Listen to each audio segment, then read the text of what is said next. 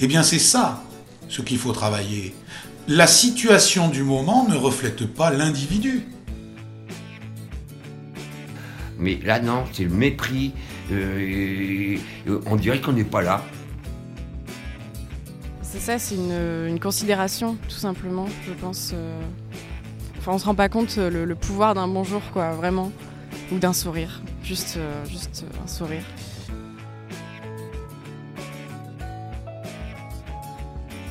Bonjour à tous et bienvenue pour ce deuxième podcast de la Cloche Nouvelle-Aquitaine. Au départ de ce podcast, on a la question du regard posé sur les personnes à la rue. Ce regard que tous et toutes on porte sur l'autre, regard d'amitié, regard de compassion, de pitié, de dégoût ou d'estime. Ce regard de groupe qui marque la différence, ce regard qui porte ou non la considération, ce regard individuel ou collectif, sociétal et politique. Au fil des interviews réalisées, on s'est rendu compte que regarder suppose d'abord et avant tout comprendre. Comprendre nos représentations, nos préjugés, et puis comprendre le monde de la rue, l'écouter tout simplement. Dans ce podcast en deux parties, vous écouterez tour à tour Marion, commerçante du réseau du Carillon à Bordeaux, Joël, bénévole et sonneur de l'association, et Pascal, directeur de la Fondation Abbé Pierre pour la région Nouvelle-Aquitaine. Bonne écoute de cette première partie, le regard comprendre.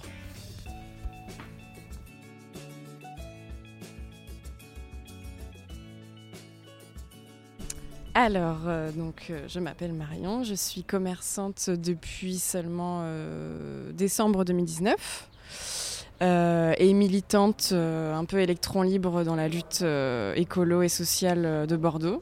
Du moins, j'essaye, à mes heures perdues.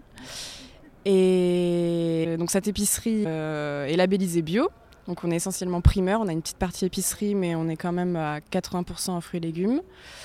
Euh, on fait partie du réseau du Carillon depuis le début, donc euh, ça fait trois ans qu'elle existe maintenant cette épicerie. Donc euh, à l'épicerie, n'importe qui peut charger son téléphone, utiliser la Wi-Fi, aller aux toilettes, boire un café. on a sélectionné pas mal de choses quand même, également bagagerie.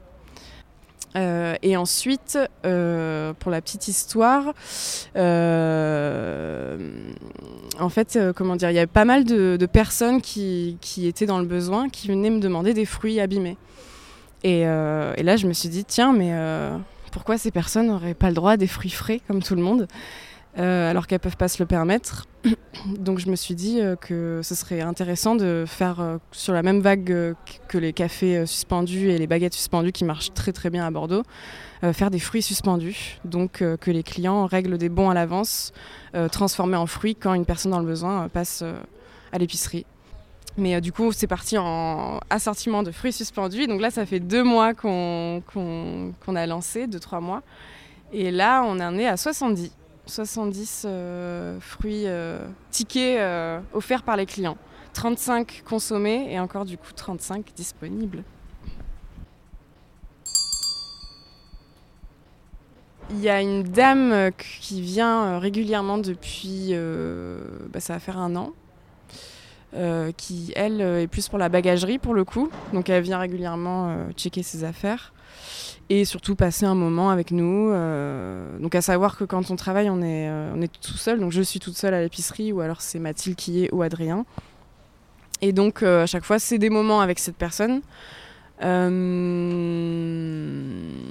et par rapport aux fruits suspendus, donc elle aussi, je, je, je lui en offrais quand elle était là. et par rapport aux fruits suspendus, il y a quand même une personne qui vient régulièrement euh, qui n'est pas une personne sans abri, qui a un toit sur la tête, mais euh, qui est euh, isolée. Et du coup, du coup ce que, ce que, ce que j'aime bien faire pour essayer de, travailler cette inclusion sociale, c'est que je lui dis toujours, je dis toujours de faire ses courses. comme tout le monde parce qu'elle arrive du coup elle est toujours gênée de venir et de pas régler en fait ce qu'elle prend et elle arrive à, des moments où bah, il y a toujours un peu de monde et du coup, je lui dis toujours, bah, écoute, fais tes courses. Et, euh, et je. arrivé en caisse, en fait, je convertis. Et, euh, et du coup, voilà, je sais pas je sais pas si, si, on me suit, mais euh, je j'essaye d'être discrète tout en voilà en lui disant fais tes courses, prends ce qui te fait plaisir et je convertis et voilà comme une et donc limite personne remarque si tu fais pas attention, voilà. Ben, Moi, en fait, de base, euh, j'étais euh, sortante d'études. Donc, euh, j'ai un master en com et sociaux. Donc, rien à voir. Et j'ai un peu fait un espèce de pré-burnout avant l'heure. Je sais pas comment l'appeler, mais une espèce de burnout avant de faire un métier. Je me suis dit, je me vois pas du tout, en fait, être derrière un ordinateur. Et du coup, j'ai trouvé cette épicerie complètement par hasard. Ça rentrait, j'étais quand même très euh, résiliente dans ma façon, euh, façon de vivre depuis, depuis longtemps. Donc je voulais quand même quelque chose d'indépendant et je voulais surtout un métier humain et très très près des gens.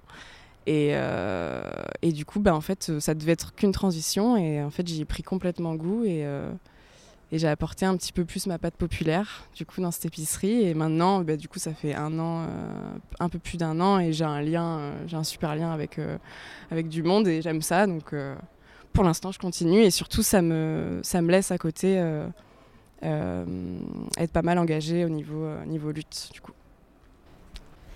Et est-ce que ton regard sur les personnes à la rue, il a évolué depuis que tu as commencé à travailler à l'épicerie? Ben, je pense que j'avais déjà cette sensibilité qui a quand même grandi de période en période. je l'avais moins quand j'étais étudiante, par exemple, paradoxalement. mais voilà, je viens aussi d'un milieu pas très aisé. J'ai connu quelques galères, donc pas des situations extrêmes non plus. Mais disons que je pense forcément la vie fait qu'on a une certaine sensibilité face aux personnes en isolement. Donc euh, oui, je pense que clairement euh, l'épicerie a contribué à faire évoluer encore plus mon regard et à me permettre de discuter euh, en tant que commerçante en plus avec plus de personnes. On a tous des clichés, franchement, sur, euh, euh, sur beaucoup de choses, beaucoup d'a priori, et euh, on se rend vraiment compte que chaque histoire est différente et, que c'est qu'une histoire ouais, d'individus, et tu as, plus une, une, compréhension, encore plus du coup, quand tu es commerçant. tu as forcément cette, cette fonction de oui d'accueil ouais et du coup forcément de neutralité donc, quels sont les stéréotypes qui t'énervent le plus? Euh, C'est euh, bah, le cliché de l'alcoolique et du drogué. Je pense que c'est celui qui revient le plus souvent. Il y en a qui pensent vraiment que tous les sans-abri sont alcooliques ou drogués, alors que pas du tout. Et le deuxième, c'est surtout euh, ceux qui ne veulent pas comprendre, qui vraiment se mettent une barrière et qui résument par il avait qu'à trouver un travail ou traverser la rue, par exemple. Hmm. voilà, je pense que ça, c'est les deux pires euh, qu'on peut entendre.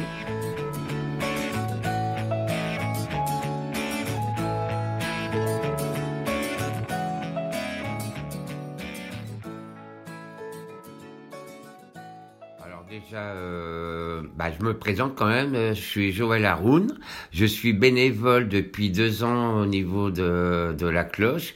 Et en fait, mon parent, on va dire, euh, qui m'a fait venir dans la dans l'association, c'est Bernard Alliot, qui fait partie aussi de l'association, mais lui, ça fait déjà trois ans, moi, ça fait que deux ans. Et grâce à lui, parce que je l'ai connu depuis longtemps, et en fait, moi, comment ça s'est passé que je me suis retrouvé dans la rue, ça fait plusieurs euh, plusieurs années là. Hein, euh, j'ai perdu mon appartement en 2006, donc depuis 2006, je suis dans la rue. Bon, je suis hébergé de temps en temps à droite et à gauche, mais ça, ça ne marche pas tout le temps parce que des fois, tu te retrouves quand même dans la rue. Et résultat, dans la rue, c'est très difficile. Moi, je me suis retrouvé être en claquette, en t-shirt, je me suis retrouvé à la gare Saint-Jean, obligé d'aller dans les sous-sols, dans la gare, c'est où il y a les parkings, là, dans les sous-sols pour aller dormir. Et ben, je vais vous dire, euh, je suis tombé sur un, euh, on appelle un gardien, et il m'a vu, il m'a dit, tant que vous ne foutez pas le bordel, que, euh, par contre le matin, à telle heure, vous devez partir. Mais ça, c'est de l'émarrage. Et après, bah, comment j'ai fait, c'est avec des relations et tout ça, j'ai connu le caillot. Alors le CAIO, c'est le CIAO, c'est le Centre d'information d'orientation pour toutes les personnes qui sont dans la rue qui n'ont pas de domicile. Donc il y a des assistantes sociales, tout ça. C'est comme ça que grâce à cette assistante sociale, j'ai trouvé un ARS euh, qui a Jean Jaurès qui, qui s'appelle l'association Revivre. Et là-bas, on a des studios Ce qui fait que, bon, c'est euh, en attendant d'avoir vraiment un appartement, là-bas, on est quand même, on a un studio, on est tranquille, on peut faire à manger, euh, on fait des on fait des activités comme nous on fait ici, là, quand on fait des événements. Et, et voilà, donc mon parcours, il est là. Oh là là, alors là, c'est quand je faisais la manche rue Sainte-Catherine. Euh, il y a des moments, je sais pas, moi j'avais mon, j'avais un, verre comme ça, les gens mettaient la pièce, et puis les gens ils passent comme ça, ils te, ils te, ils te foutent euh, euh, ton verre, donc on va dire, par terre, mais ils, ils s'excusent pas, hein. ils repassent, méprisant, machin, comme si, comme si que on, on, te connaissait pas. Il y a le mépris, c'est ça qui est, qui est très dur, c'est le mépris. Ce qui est bien, dans la rue, justement, c'est que les gens, ils soient là pour te donner un sourire, je sais pas. Mais là, non, c'est le mépris. Euh, on dirait qu'on n'est pas là. Pour eux, c'est le mépris, c'est euh, l'ignorance. Ah oui, c'est l'ignorance, carrément. Et t'ignores, euh, ils passent, ils donnent rien à foutre. Ouais, t'as vu celui-là? Quel, quel clochard Enfin, c'est préjugé, c'est des trucs qu'on entend tout le temps. et c'est vrai. Et euh, justement, Joël, tu nous parles de préjugés. C'est quoi pour toi les pires préjugés que les gens ont sur les personnes sans domicile? Euh, bah pour eux, euh, c'est des gens sales, ils, bah, ils picolent, ah oui, parce que la plupart des gens dans la rue, ils ont des bières, machin, tout ça. Donc en fait, ils estiment, ils sont violents, oui, parce que pour eux, les qui sont dans la rue, ils sont violents, voleurs, oui, parce que pour eux, on est des voleurs. Ah oui, ben, moi je vous dis. Et même dans les magasins, j'ai vu, oui, là, je parle des vigiles, machin, dans les magasins, il y a des moments, ils te virent. Hein.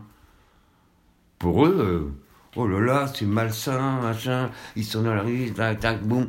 Mais il faut pas croire que dans la rue, les, les, gens sont sales, parce que je vais vous dire, on a plein de, d'endroits où on peut euh, se, euh, prendre une douche et tout ça, genre les restos du cœur, euh, sur catholique, euh, vous avez euh, aussi euh, ce qu'on appelle, c'est la bagagerie. Là, c'est la place du palais. Là-bas, tu peux prendre ta douche, machin, Internet, enfin, vous voyez. donc, donc, on ne dise pas les, personnes dans la rue. C'est ça qui, m'énerve parce qu'ils disent, ouais, mais ils sont sales, ils sont si. Mais c'est faux. Oui, il y en a qui sont sales, je reconnais, mais ça, ça serait plus des, des clochards, parce qu'il y a des clochards, ils n'ont pas de sous, machin, et c'est vrai que on les voit, ils sont sales. Mais c'est pas tout le monde, attends. Euh, moi, je connais plein de personnes dans la rue, ils, se lavent, machin, ils sont bien habillés. Euh, oui, hein. Mais le seul truc qui leur manque, le logement. Pour résumer, ce qui t'énerve vraiment euh, par rapport aux préjugés que les gens ont, c'est que tout le monde, ils mettent toutes les personnes à la rue dans le même sac. Dans le même sac, hein, tout c'est faux. Et tout le monde n'est pas dans le même sac. Comme j'ai dit, il y a bah, ça fait un peu comme euh, les manifestations, là, comme les gilets jaunes, là, je prends exemple, et qu'il y, y, y, en a, ils sont là juste pour euh, manifester, puis il y en a, ils sont là pour casser. Et ben, dans, la rue, c'est la même chose. T'en as qui foutent le bordel, musique forte, machin, ce bois, machin, euh, violence. Et puis a des autres, eux, ils sont tranquilles, ils sont là justement parce qu'ils n'ont pas trop de sous, donc ils, essaient de pouvoir manger tout ça, euh, se faire de l'argent, mais ils sont gentils, et il y en a, euh, non. C'est pour ça que, en, fait, que ça soit dans la rue, ça soit dans, dans, tout le sens, il faut pas mettre tout le monde dans le même sac. Moi, j'estime déjà, on devrait avoir un peu plus de tolérance parce que les, les personnes qui sont dans la rue, et ceux qui ne sont pas dans la rue, comme je dis, ceux qui ne sont pas dans la rue, qui sont, eux, ils ont leur confort, machin. Il ferait mieux se mettre à la place des personnes qui sont dans la rue quand il fait moins de 2 ou, moins 4, hein, qui ont quoi? Même pas une couverture pour, euh, euh, pour se couvrir? Moi, ce qui m'énerve, par contre, c'est quand je vois euh, un enfant qui est parent, là, en train de faire la manche. C'est plus fort que moi, malgré que moi, je, je suis de la rue, et ben, je sors d'une pièce, ou quoi que ce soit. Pourquoi? Parce que je peux pas voir ça, moi. Mais est-ce que tous les gens, si jamais ils faisaient comme moi, eh ben, au, lieu de, au lieu de mépriser, il, ferait mieux, je sais pas, de voir leur cœur, euh, je sais pas. Euh, euh, c'est ça que je, dis aux gens qui connaissent pas ce monde, qu'ils soient un peu plus tolérants.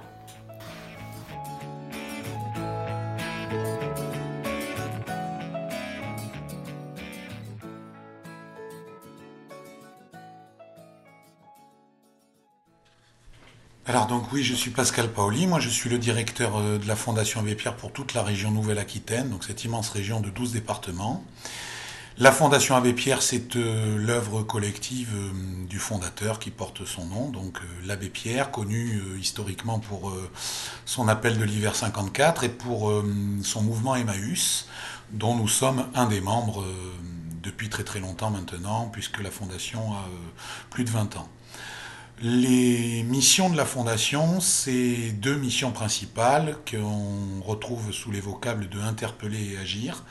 L'interpellation, c'est tout simplement éveiller les consciences, c'est-à-dire euh, continuer à, reprendre ce flambeau de l'abbé Pierre, qui était une espèce d'insurgé de la bonté, et qui n'hésitait pas à pousser des coups de gueule pour dénoncer... Euh, les manquements, j'allais dire, des citoyens, mais des gouvernants et de ceux qui ont le pouvoir, et euh, l'absence de regard et de bienveillance en direction de ceux qui souffrent le plus parmi nos concitoyens. Et puis l'action, ben, c'est euh, le complément opérationnel de cette interpellation politique.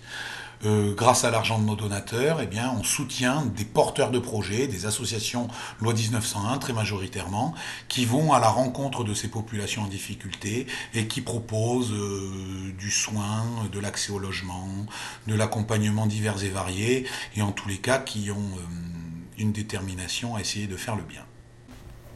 Est-ce que tu peux nous dire un peu le premier regard que tu as eu sur le monde de la rue, la première confrontation que tu as eue avec ce monde? Hmm, j'allais dire, c'est presque issu d'une anecdote. C'est-à-dire que quand euh, j'étais lycéen, alors j'étais déjà sensibilisé, euh, j'allais dire, à l'aventure collective, à l'aventure humaine collective. Le, le scoutisme et l'école de rugby m'a forgé une espèce de nature, de solidarité, de de oui d'entraide. C'est des sports éminemment collectifs où euh, tout seul, même si on est le plus brillant, euh, on, je dire, on ne gagnera pas le match. Donc il faut. Et, et dès l'école de rugby, on avait des grands, des petits, des gros, des maigres. Euh, et c'est ce miracle-là du sport qui fait que finalement tout le monde a sa place, tout le monde peut contribuer et que en s'organisant un peu, on y arrive. Mais la révélation, si je peux le dire comme ça, ça vient du lycée. en seconde, donc j'étais dans un collège de campagne, donc on avait moins la possibilité d'aller en ville, comme on disait à l'époque, et donc de croiser forcément les populations qui font la Manche, puisque les populations qui font la Manche, elles sont rarement en milieu rural. Et en débarquant dans cette ville de La Rochelle, dans un très très grand lycée de, plusieurs milliers d'élèves, je faisais un peu l'école buissonnière. Et au hasard de mes pérégrinations dans les rues de La Rochelle, on est tombé sur euh, une bande de clodos qui était place de la Poste à l'hôtel de ville. Et curieusement, ces clodos nous ont euh, abordés, alors je ne sais plus qui de l'offre ou la poule, mais on a noué un dialogue. On les a fréquentés pendant la quasi-totalité de l'année scolaire. On, leur ramenait le rap de la cantine pour manger. Euh, on faisait des quêtes pour leur acheter de la, du vin. Et on s'est fait quasiment une bande de potes des gens qui ne nous demandaient pas grand-chose, et c'était notre espèce de petite sortie, notre fréquentation du monde des adultes, et, on a tissé des liens, j'allais dire amicaux, en plus ils avaient des chiens qu'on trouvait extraordinaires, enfin c'était... Et, c'est cette histoire-là qui m'a fait m'intéresser de plus près, parce qu'après on a questionné pourquoi vous êtes là? Alors il y en avait une partie qui était des vrais routards, des vrais baroudeurs, des gens qui avaient décidé d'avoir ce mode de vie. Mais je me souviens d'un couple pour qui on a euh, fait des démarches avec mes copains de l'école de l'époque pour leur trouver un, logement et tout ça, parce qu'ils étaient vraiment victimes du parcours de vie. Et depuis ce jour-là, je me suis intéressé à ces questions de la différence, de, ce qui fait que les gens sont euh, ignorés, et puis surtout de, tu disais les préjugés tout à l'heure. En fin de compte, on le voyait, euh, ça se repère dans l'espace. Tu as toujours cette espèce de pas de côté. Tu sais, le gars qui collecte, euh, qui fait la manche au feu rouge. Mais habituellement, tu regardes toujours par ta fenêtre, par ta portière, voire même tu baisses la vitre. Et curieusement, dès qu'il y a un gus qui va taper la manche au feu rouge, c'est tout juste si tu vas pas fermer les portières, si tu vas regarder que à droite alors qu'il est à gauche. C'est alors que il n'a tendu que la main, il ne t'a obligé à rien. Tu donnes ou tu donnes pas. Il n'y aura aucune représaille. Et bien finalement, je pense que c'est comme ça qu'on on arrive à découvrir euh, des situations. C'est en faisant la démarche d'aller vers eux. Et, ce, et cette anecdote du lycée qui, qui naît d'une espèce de curiosité, ils nous interpellent. Au lieu d'avoir peur, on est allé vers eux, et de fil en aiguille, voilà comment ça s'est construit. Est-ce que pour toi, depuis quelques années et avec le confinement, il y a eu un changement dans le regard qu'on porte sur les personnes à la rue et puis sur la pauvreté en général, sur l'exclusion? C'est le on qu'il faudrait un peu définir, mais en imaginant que j'en ai une définition, que j'appréhende à peu près le, groupe concerné. Non, je ne pense pas malheureusement que le regard ait véritablement changé. Je pense en revanche que le phénomène est un peu plus connu encore une fois, pour euh, les deux marqueurs que j'ai identifiés, c'est-à-dire l'intensification de la pauvreté de ceux qui étaient déjà pauvres et de toute la jeunesse qui a basculé, par exemple. Donc ça, ça n'a pas changé le regard, mais ça fait euh, euh, naître ou générer un volume et des catégories sociales qui n'étaient pas identifiés comme étant ceux frappés prioritairement par la pauvreté. Alors qu'on sait très bien qu'il y a des étudiants qui touchent les bourses universitaires, et c'est pas pour rien que tu vis en village euh, universitaire et que tu as des bourses, c'est bien parce que tu n'as pas d'ascendance qui peut soutenir ta formation ou ton cursus scolaire. Et enfin, c'est le traitement de la puissance publique qui n'a pas évolué. Le traitement de la puissance publique, il est toujours de réagir au lieu d'agir. C'est-à-dire, il y a un incendie ici, je vais l'éteindre, il y a un drame là, je vais essayer de le corriger, il y a quelque chose qui se passe, je vais écrire une loi, etc., etc. Alors que ce sont des phénomènes extrêmement connus, pratiqués. Mais on ne va que trop rarement et que de façon très exceptionnelle en direction de ceux qui sont les professionnels de leur vie et qui sont les plus à même de témoigner de leurs conditions d'existence. Et si on ne fait pas l'effort de recueillir cette parole, c'est-à-dire un des axes forts dans votre activité, vous à la cloche, c'est de se rendre compte que celui qui parle le mieux de lui-même, c'est celui qui est concerné. Et au fil du temps, à force de se référer à des professionnels qui le sont certainement sur un certain point, ils n'ont pas l'existence. Personne ne peut se rendre compte de ce que c'est que de passer une nuit à la rue s'il ne l'a pas vécu. Et quand bien même il le vivrait que très temporairement en disant je fais cette expérimentation, ce soir je ne rentre pas chez moi, je dors dehors. Le trouillomètre qui va se mettre à l'intérieur de l'individu, le sentiment de l'angoisse et du danger imminent, va, dans la fraction unique de cette nuit-là, changer complètement sa perception et son regard. Et bien maintenant, il faut multiplier ça par autant de nuits passées, autant de perspectives impossible. Et tout ça, j'allais dire, entrelardé de moments extrêmement pénibles, puisqu'il faut bien comprendre que peu importe le regard qu'on a, statistiquement, une personne à la rue de sexe féminin, toutes les 8 heures, elle se fait agresser. Et c'est quoi pour toi le pire cliché que tu aies pu entendre sur les personnes à la rue? Qu'elles l'ont voulu, qu'elles l'ont choisi, que c'est délibéré, que de toute façon euh, euh, c'est bien fait pour elles. Voilà, c'est ça le préjugé qui m'énerve le plus. C'est le racisme vis-à-vis des gens qui sont non pas différents, mais qui ont une existence à un moment donné qui ne correspond pas à la norme euh, ordinaire. Voilà, ça, ça me ça me rend triste, ça me, rend malheureux, mais le moteur, c'est que ça me met en colère, et donc quand je suis en colère, j'ai envie d'agir. La, multiplicité des parcours de vie. Mais tu l'entends en permanence. Ah et, et alors, en plus, comme il y a une catégorie à la rue aujourd'hui qui semble être de plus en plus jeune, forcément, c'est encore plus mal représenté et mal jugé. Parce que qu'est-ce qu'un jeune de 20 ans fait à la rue? Ah oui, 25% de ceux qui sont à la rue dans les 300 000, ils n'ont pas eu papa et maman pour les empêcher d'aller à la rue ou pour essayer d'éviter qu'ils aillent à la rue. Et donc, il y a, y a une logique en tout. C'est une logique désastreuse. Mais c'est ce qui les a conduits, parce qu'il n'y a pas de solidarité familiale. Trimballé de foyer d'accueil en foyer d'accueil. Souvenez-vous, ou si vous ne le savez pas, il y a deux ans, on fait un rapport sur le mal logement, on en fait un tous les ans nationale, et on zoome sur la situation des gens en fin de parcours d'aide sociale à l'enfance. 18 ans et un jour, j'allais même dire 18 ans et une heure, c'est fini. Plus de solidarité locale, plus de solidarité nationale, plus de solidarité départementale, plus de solidarité du tout. Et si votre famille d'accueil, j'allais dire, n'est qu'une famille de Thénardier, c'est dehors. Voilà. Donc, il n'y a, a pas pire représentation que de dire que les gens ont choisi leur situation. Non, bien sûr qu'il y a une exception dans tout. Bien sûr qu'il y a des cons partout. Et qu'il y a même des gens qui veulent euh, fiche le bazar et qui n'ont pas envie de se plier aux règles et, qui. Voilà. Mais c'est quoi la proportion? C'est quoi le ratio? Et donc, du coup, on fait une espèce de package, on les met tous dans le même bain et on les traite avec ce regard-là.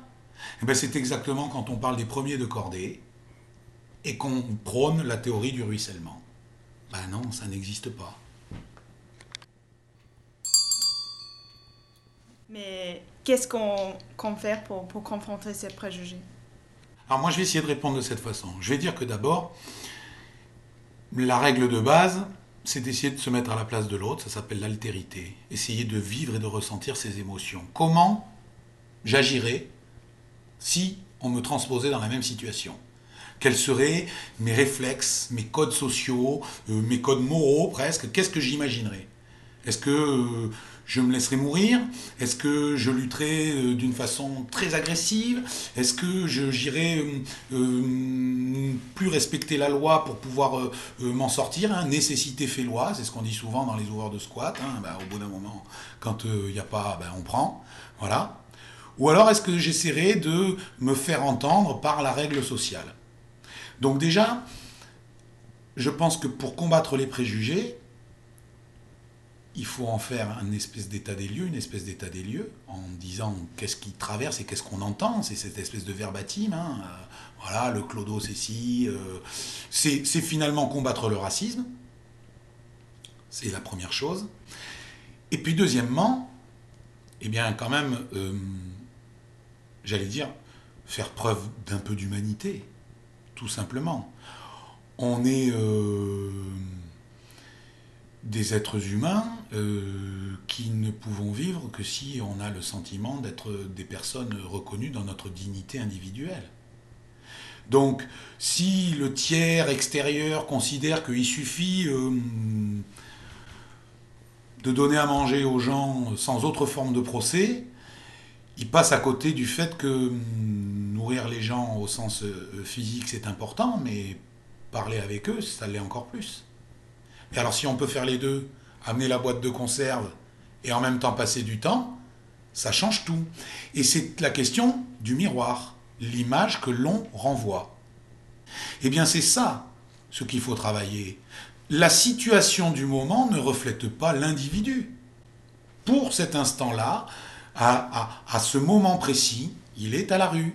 Il s'est pas lavé depuis plusieurs jours, il n'a pas mangé, il n'a pas ses papiers, il est, il est dans une situation très délabrée au sens physique et psychologique. Si en plus on dit, bon, il suffira de le mettre dans un gymnase à 50, et puis demain matin, euh, lui balancer euh, un sac de riz, eh bien, la personne va dire, on me traite à la hauteur de ce qu'on me propose. Et pour prouver tout ça, des expériences sont menées. Quand on fait du logement d'abord dans les pays du nord de l'Europe et qu'on dit on prend des gens de la rue et on leur donne un toit digne, décent, fixe, équipé, meublé, fonctionnel, chauffé, éclairé avec l'eau courante, froide et chaude, les gens, c'est l'expérience du médecin américain qui fait ça pour lutter contre les addictions des alcooliques euh, homeless aux États-Unis, et ce docteur, il dit on ne peut pas les traiter au sens de la médecine traditionnelle, les cachets, euh, le sevrage, etc. En revanche, si je les mets dedans en confort, la diminution de la consommation immédiate, sans aucun traitement parallèle, sans aucun axe de la, de la psychiatrie, de la psychologie, baisse quasi de moitié. Parce qu'il fait le lien entre la consommation excessive pour perdre pied et conscience, c'est-à-dire euh, vulgairement on dirait se mettre minable, parce que c'est tellement difficile de vivre dehors, on a tellement la trouille au ventre, qu'il vaut mieux, au cas où on se fait agresser, être complètement défoncé, parce que de toute façon on sentira moins les coups et on aura moins peur. Et à partir de ce moment-là, le regard il peut changer quand on liste toutes les infractions du quotidien à l'encontre des gens qui vivent dans ces conditions-là. Et c'est des infractions permanentes. On pourrait se les appliquer à nous-mêmes quand on passe une fois, deux fois, trois fois devant les gens, et que c'est qu'au cinquième qu'on finit, parce qu'on a ce sentiment, alors, euh, chevillé au corps, de se dire, oh, j'aurais quand même pu donner un truc. Mais pourquoi au cinquième et pas au quatrième? Et pourquoi pas aux trois autres? Ben, Parce que tout simplement, on n'est pas responsable de tous les malheurs du monde. Mais c'est Pierre Rabhi, c'est le colibri. Si chacun amène sa petite pierre à l'édifice et que c'est une aventure humaine et collective, on résout quand même les problèmes. Mais tout ça est quand même euh, œuvre d'humanité au départ. Souvenez-vous, hiver 54, moins 15 à Paris, l'abbé Pierre trouve cette maman sur le boulevard Sébastopol à Paris. Elle est morte gelée. Alors il découvre qu'elle est morte parce qu'elle s'est fait expulser de son logement. Elle a le, papier du logement de l'expulsion qui est encore euh, gelé dans sa main. Donc il lance son appel, il collecte euh, l'équivalent de plusieurs millions d'euros dans la journée. Hein. Et il écrit au fronton de sa première cité du secours, Toi qui souffres, qui que tu sois, entre, dors, mange, reprends espoir, ici on t'aime. Voilà.